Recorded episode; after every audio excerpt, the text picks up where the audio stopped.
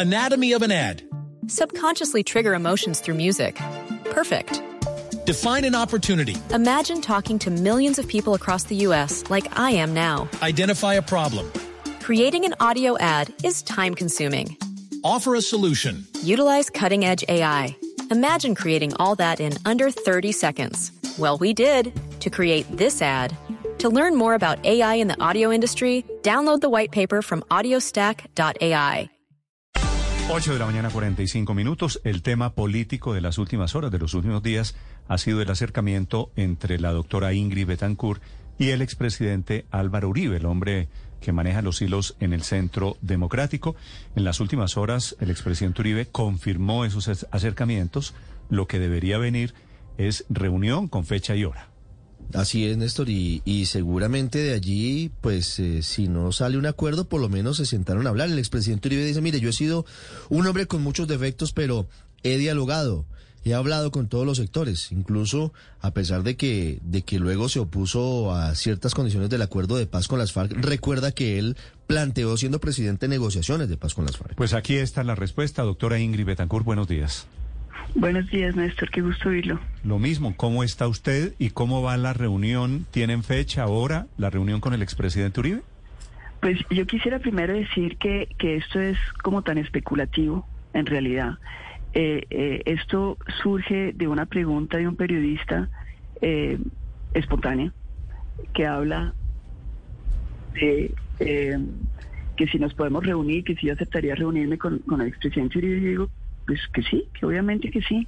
Y a partir de ahí se comienza a tejer especulaciones sobre si va a haber alianza o no alianza. Aquí nunca hemos hablado de ninguna eh, negociación, ni, esto sería una, eh, digamos, acercamiento político.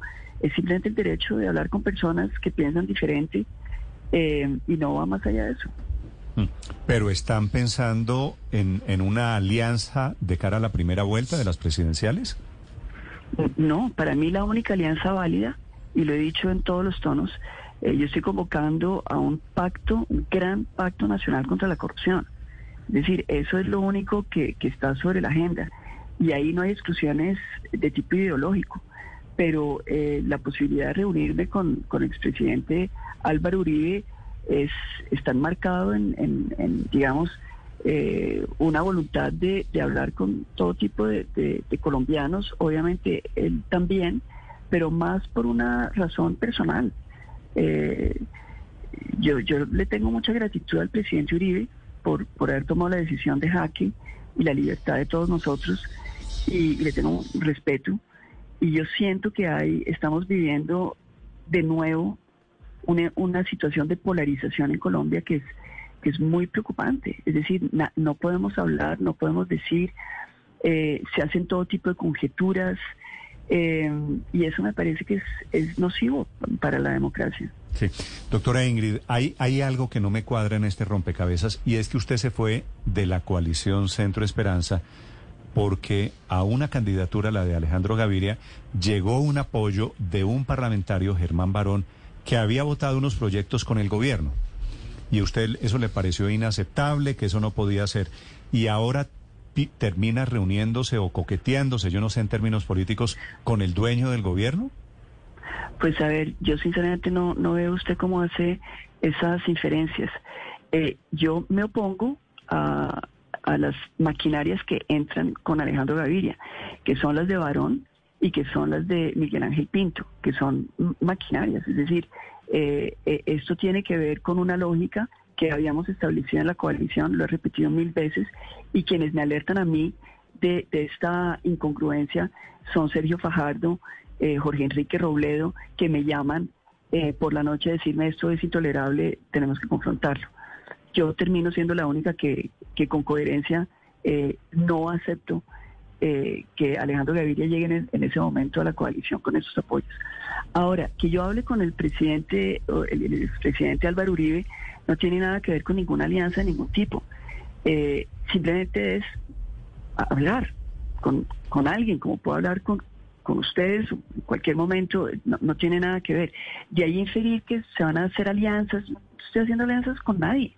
Yo estoy en una candidatura presidencial eh, hasta la primera vuelta con eh, un objetivo que es unir a muchos colombianos por fuera, digamos, de, esta polarización que nos obliga a, como a cerrar los ojos sobre todas las eh, apoyos eh, complicados que hay en ambas campañas, digamos, de, mayor eh, posibilidad hoy, que están punteando las encuestas, porque pienso que Colombia merece mejor, que tenemos que estar realmente no olvidando, no dejar que las cortinas de humo nos, nos, no nos dejen ver la realidad y es que se van a recomponer, cualquiera que salga elegido, las maquinarias migran eh, de un lado a otro porque lo único que les interesa es mirar cómo rentabilizan su inversión de fraude en las elecciones y, y, vuelven a cobrarnos con saqueo al erario público. Eso es lo que yo estoy diciendo.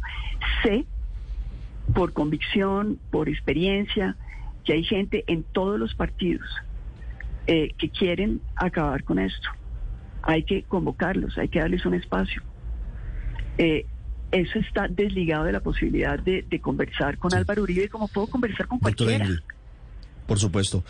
¿Pero usted descarta la posibilidad de una alianza con el uribismo de cara a la primera vuelta? ¿Eso está absolutamente descartado? Pues con el uribismo descarto, obviamente. Es decir, no, no tengo ninguna intención de hacer una alianza con el uribismo. Lo que no descarto es la posibilidad de que personas que han apoyado al uribismo, que no son de maquinaria, que quieren acabar con, esta situación, eh, se unan en este gran pacto nacional en contra de la corrupción. Eso no lo descarto. Hay voces eh, que, han surgido, eh, voces jóvenes, voces nuevas, que, que, hacen parte hoy del, digamos, del panorama nacional. Y, y, que ameritan ser escuchadas y bienvenidas si pueden aportar a este a este pacto. Y, no veo por qué tendríamos que cerrarle las puertas porque en algún momento de, su, de su vida pensaron que ser de la derecha era lo que les correspondía o apoyar a Álvaro Uribe. Claro. Pero ¿eso quiere decir que no habrá café con el expresidente Uribe? ¿O, el café es sin compromiso de alianza alguna del Partido Verde Oxígeno con el uribismo, doctora Ingrid? Sin, sin pacto alguno, sin, sin eh, mirar si se va a hacer una alianza o no. Es decir, es hablar con, con una persona importante para el país, eh, a la cual yo personalmente, como lo he dicho, le tengo muchísima gratitud. Y, ya. Y no nos ahoguemos en especulaciones. Pero hablar con qué objetivo? Simplemente sentarse a hablar y, ya. Pero como hablo con mucha gente, es que yo hablo con mucha gente sin necesidad de tener una agenda escondida y oculta. Es decir, hablo porque hablo y he hablado con mucha gente en, en mi vida y nunca he tenido ninguna, eh, decir, uno habla también por enterarse, por aprender, por entender eh, otras visiones, por alimentarse de otras perspectivas. Eso hace parte del ser humano, de comunicar, de tratar de entender eh, cómo van las cosas. Eso no tiene, es decir, de ahí a que haya una agenda oculta, no. Doctora Ingrid, Humberto de la Calle y Daniel Carvalho, los únicos congresistas electos por su movimiento, enviaron una carta fuerte en desacuerdo precisamente por esta eh, reunión. Ahí hubo un cruce de, mensajes, eh, eh, de cartas, pero usted ya tuvo la oportunidad de hablar con ellos. No, ellos han tomado la, digamos, esa maña bastante desagradable de todo decirlo por los medios. Ellos me conocen, tienen mi teléfono, pueden coger el teléfono y lo podemos hablar. Es decir, yo creo que esto ya llega a una situación eh, muy desagradable. Yo he tratado de ser realmente con ellos y sobre todo con Humberto, a quien quiero mucho, em, muy elegante, dándole el espacio que él requiera, eh, entendiendo que él está en una situación eh, que puede ser complicada. Pero yo siento que ellos se están metiendo en una camisa de once varas. Ellos tienen en este momento una espada de Damocles que es la doble militancia. Y todo lo que hacen todo el día es dar las bases legales para que eh, les quiten la curula. Ellos están actuando como una quinta columna de Sergio Fajardo para tratar de desbaratar las decisiones que se toman en el partido Verde Oxígeno. Ellos tienen que respetar, esto es una colectividad a la cual la colectividad le dio a ellos un aval sin pedirles nada a cambio, pero ellos sí tienen que entender que esto es, eh, es decir, hay una disciplina Aquí no pensamos como ellos, tenemos unas libertades diferentes. Ellos se acomodaron con las maquinarias y con la corrupción, nosotros no. Eh, ellos tomaron decisiones de quedarse allá en, el- en la coalición de, de Centro Esperanza, nosotros no. Y esa es la decisión del partido. Y ellos tienen que entrar a respetar esa decisión. Eso quiere decir, quieren- eso, eso quiere decir, usted no va a convocar ni asambleas ni órganos de deliberación para tomar decisiones colectivamente. Pues es que ellos no, ellos son dos voces dentro del partido. El partido es mucho más grande que ellos. Sí. Eh, podría, podría ser posible que ellos, bueno, han, han dicho que están presos, que se sienten prisioneros de una decisión política. ¿Podría ser posible que ellos terminen renunciando al partido o no posesionándose? Ellos pueden tomar las decisiones que les correspondan en toda libertad como, como ciudadanos eh, libres. Ellos pueden renunciar al partido, sí. ¿Usted ha pensado Entonces- convocar algún órgano, una asamblea del partido para tomar decisiones en grupo? Sí, nosotros ya hemos eh, tenido una asamblea extraordinaria en la cual se tomó la decisión eh, de que yo fuera candidata del partido. Las decisiones obviamente son siempre decisiones que hemos eh, consultado. Esto es, esto es un colectivo que, que, que- que renace con una opción muy clara, es la misma desde hace 30 años, que es la de blindarnos en contra de la corrupción. Mm. Las personas que entran a nuestro partido eh, les estamos exigiendo y, esto es pues algo que estamos haciendo porque la situación se ha enrarecido eh, es eh, hacer una investigación sobre sus antecedentes porque la gente llega y uno no sabe eh, si tienen vínculos con indagatorias o con hechos de corrupción eh, porque está llegando mucha gente al partido y entonces estamos tratando de filtrar lo mejor que podemos de manera a darle a los colombianos un instrumento de lucha contra la corrupción a través de un partido es, que tiene personería jurídica. doctora Ingrid, ¿usted es eh, candidata y directora del partido? Eh, yo soy candidata y directora provisional. El, el Consejo Nacional Electoral tiene en sus manos eh, mi renuncia a la dirección del partido y ya el, el partido eligió a otra eh, directora, que es Sandra Pulido, y estamos esperando que el Consejo Nacional Electoral eh, nos confirme el, el nombramiento. Y cuando usted habla de disciplina, hablando de la calle y de Carvalho, es que se hace lo que digan los directores del partido. Se hace lo que se diga eh, de común acuerdo en- y de consenso en las mayorías del, del partido, sí. Sí. Eh, esa, esa pelea, ¿cuál debería ser, digamos, esa diferencia alrededor de cómo se maneja el partido? ¿Cuál debería ser el siguiente paso, doctora Ingrid? Pues eh, hay varias opciones. Eh, yo creo que yo creo que en algún momento ellos tienen que pensar en retirarse del partido porque evidentemente no no confluyen con las decisiones del partido. Eh, y, y no veo cómo más se podría solucionar esto. Sí, pero ah, lo que pasa es que fueron elegidos parlamentarios a nombre del partido, ¿no? Sí, correcto. Sería- y a nombre del partido ellos tienen unas obligaciones. Claro, legales. pero digo, sería muy raro que renuncien ellos al partido, pero ser parlamentarios por ese partido del cual ya no hacen parte. Eh, tendríamos que mirar legalmente cómo, cómo se hace eso. Eh, sí, que ellos vuelvan a tener su libertad. Yo creo que eso es importante.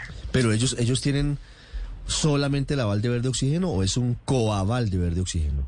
Ellos hubieran podido tener el aval que querían o que Sí. hubieran querido. Sí. En el momento en que se da la ruptura y yo salgo de la coalición, ellos hubieran podido renunciar al aval de verde oxígeno y aceptar el aval de uno de los miembros de la coalición. Eh, yo entiendo que, que, que no quisieron hacerlo por X o Y motivo. Se quedaron en el Partido Verde Oxígeno. Esa es la decisión de ellos, pero ellos no pueden entrar a chantajear al partido en función de las decisiones que ellos toman o no toman. Bien, Estos son los movimientos del día en la política, 8.58 minutos, con la doctora Ingrid Betancourt esta mañana. Gracias, doctora Ingrid, y le deseo un feliz día. Bueno, Néstor, un abrazo a todos. Gracias. Anatomy of an ad. Subconsciously trigger emotions through music. Perfect. Define an opportunity. Imagine talking to millions of people across the U.S. like I am now. Identify a problem. Creating an audio ad is time consuming. Offer a solution. Utilize cutting edge AI. Imagine creating all that in under 30 seconds. Well, we did to create this ad. To learn more about AI in the audio industry, download the white paper from audiostack.ai.